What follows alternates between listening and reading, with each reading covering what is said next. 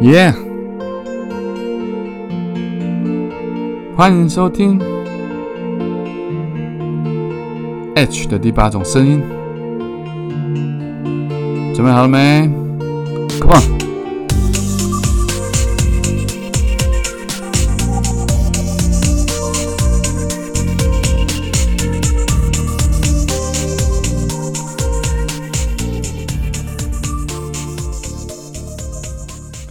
on！Hello，大家好，早安、午安、晚安，欢迎大家再度收听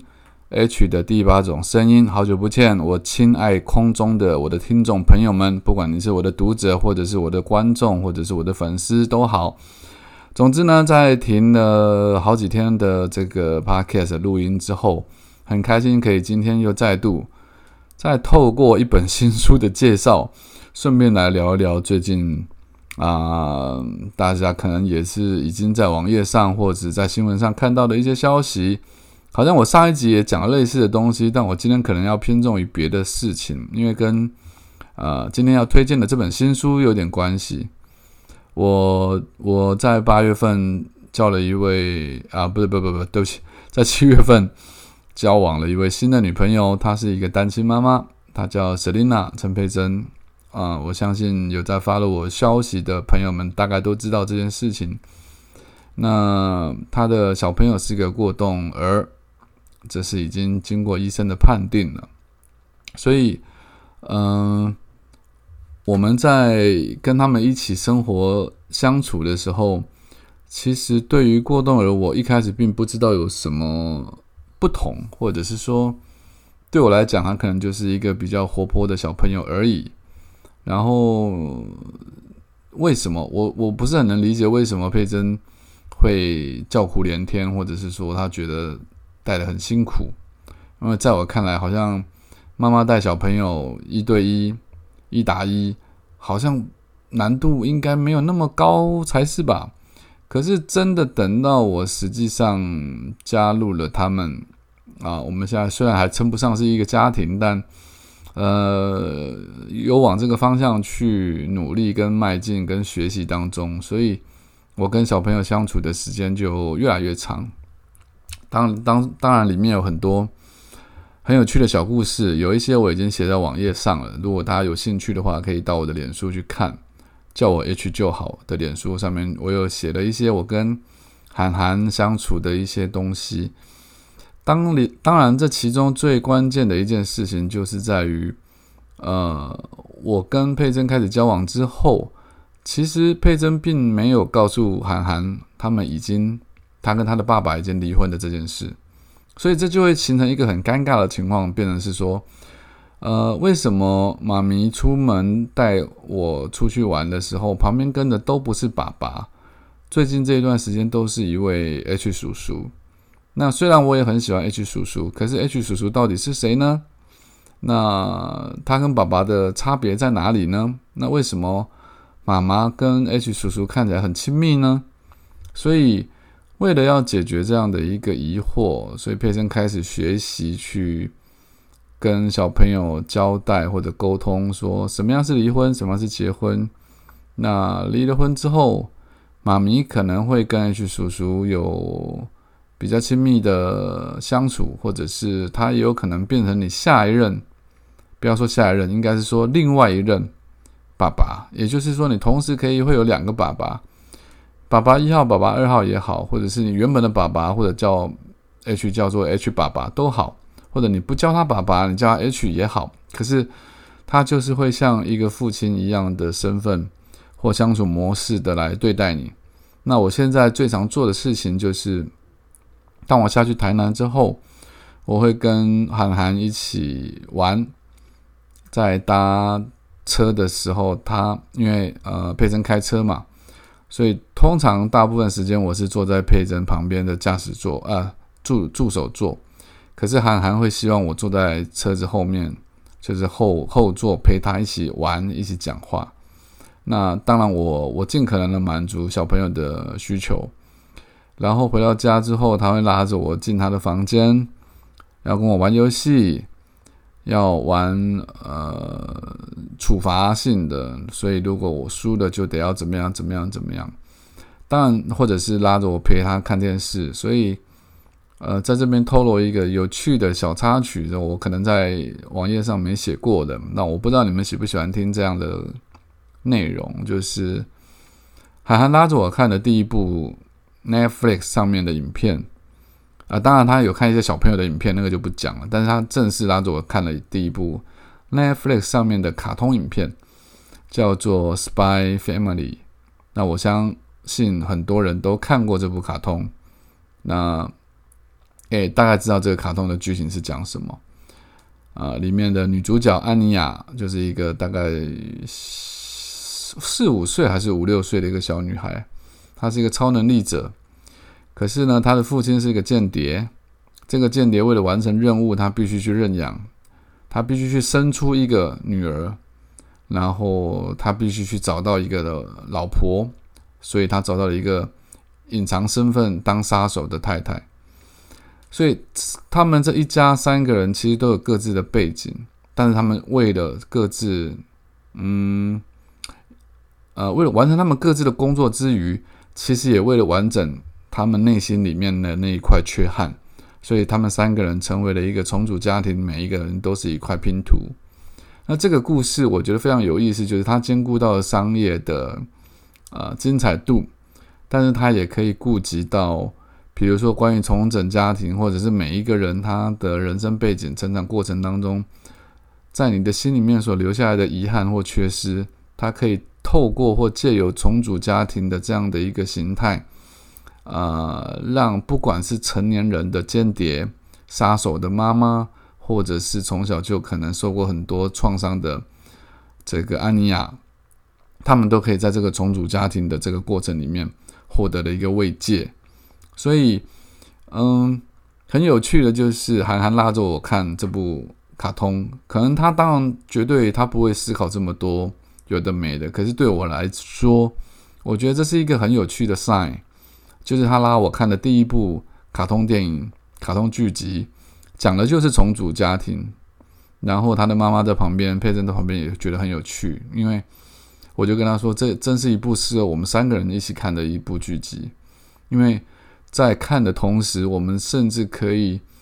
呃，你说是机会教育也好，或者是让孩子们很自然接受，就算没有血缘关系，他们还是可以成为彼此的家人。然后他们会拥有一个忽然蹦出来的爸爸，或忽然蹦出来的妈妈，但两个人都还是会对他。”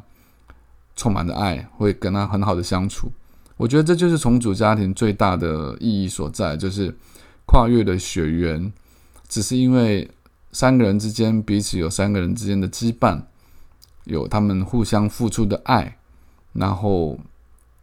呃形成了一个我觉得能量非常充沛的一个家庭。他的能量充沛可能会胜过于原本一般血缘有血缘的家庭，因为当你。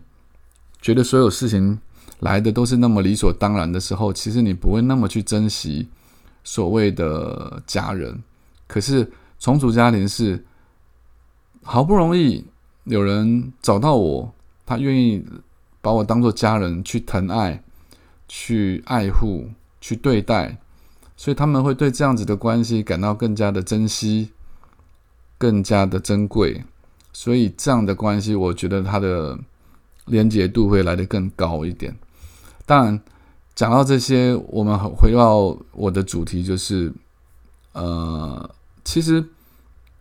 涵涵已经七岁，他已经小学二年级了。所以，对于教养这件事，我虽然没有参与到他刚出生零到三岁的这段教养，但我的朋友们很多人都有这样大概一两岁的小朋友。所以，我们今天要介绍的这本新书叫做。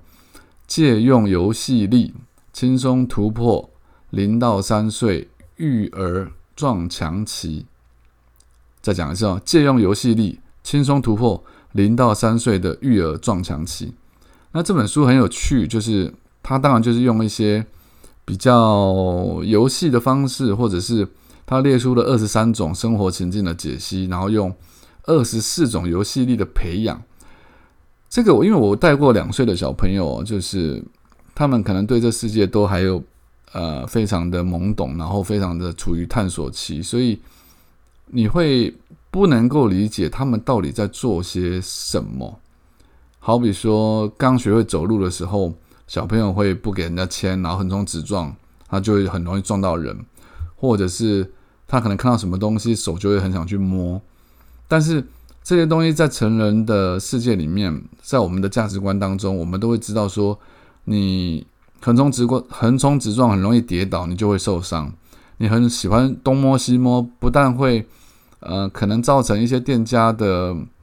困扰，你也有可能因为这样东摸西摸，造成你手上的灰尘、细菌或者是受伤。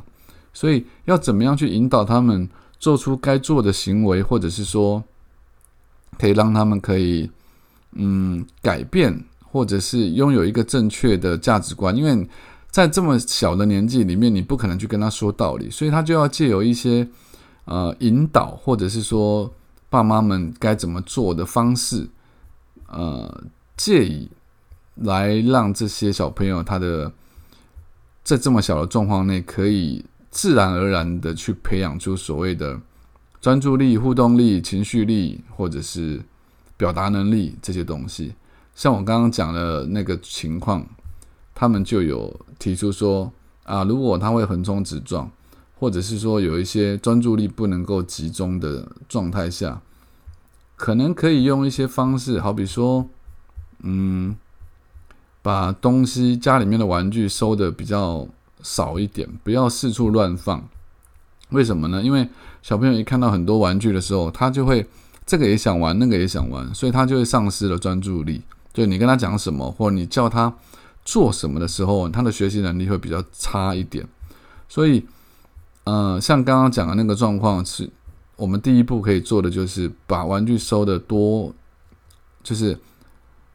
多收起来一点，然后少呈现在他面前一点，这样就可以增加他的那个所谓的专注力。然后过一段一段时间之后。再去替换玩具的种类，那也会再增加他的所谓的专注力。然后另外一种就是，有些小朋友是，呃，有点像小狗狗一样。比如说我我以前养狗的时候，当我一拿出狗绳来，它立刻就会跳起来，因为它知道那是它要出门玩的一种一种呃 sign 一种象征，所以它会疯狂，因为它它不知道你什么时候会拿出来。小朋友也是一样，如果你忽然间告诉他说我们要出去玩了，他可能会。失去专注力，他会呃 out of control，他会完全没有办法控制他自己的情绪。所以在外出之前，你可以先预告，就是说啊，baby，我跟你说，我们明天晚上我们要去公园散步，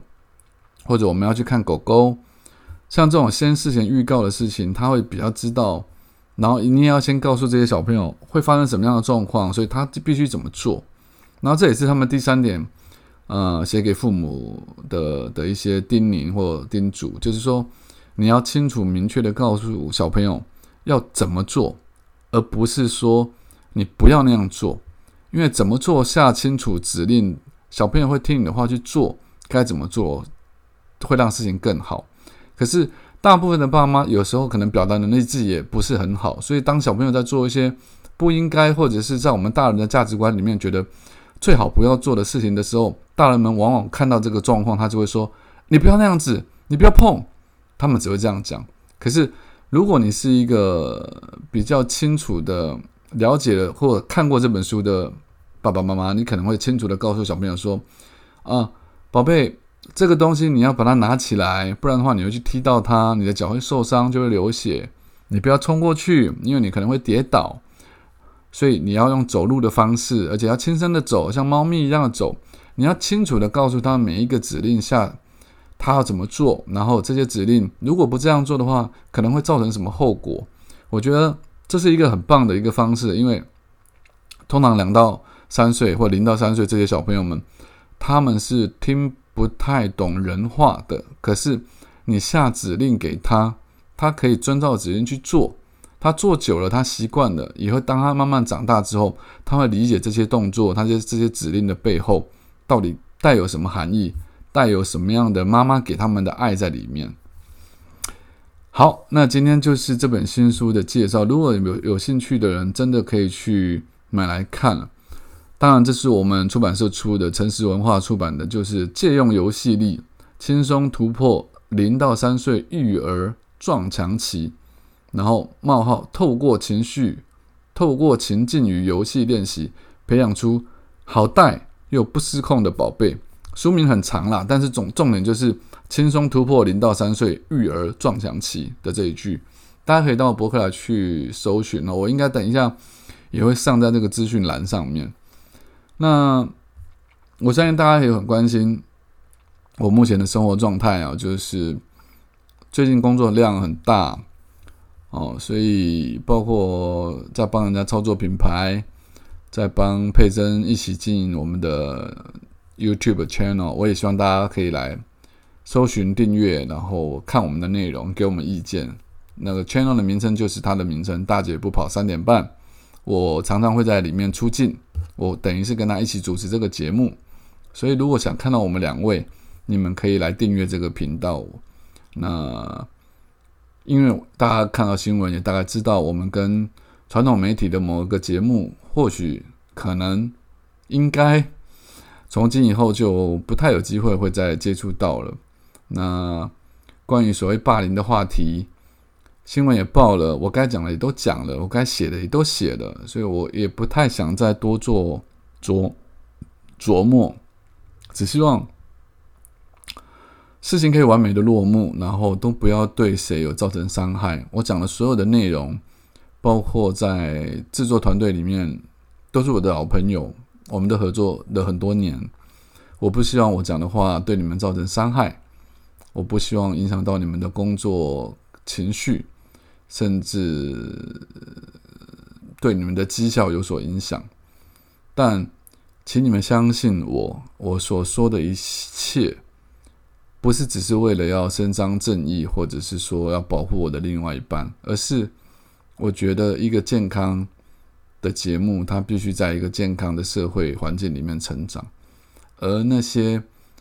我们姑息养奸的做法，它不会让这个社会有正方面的成长。当社会没有往正成长走的话，节目做的再怎么样精彩，其实你吸引到再多的声量，我都不觉得它最后会是一个好的结果。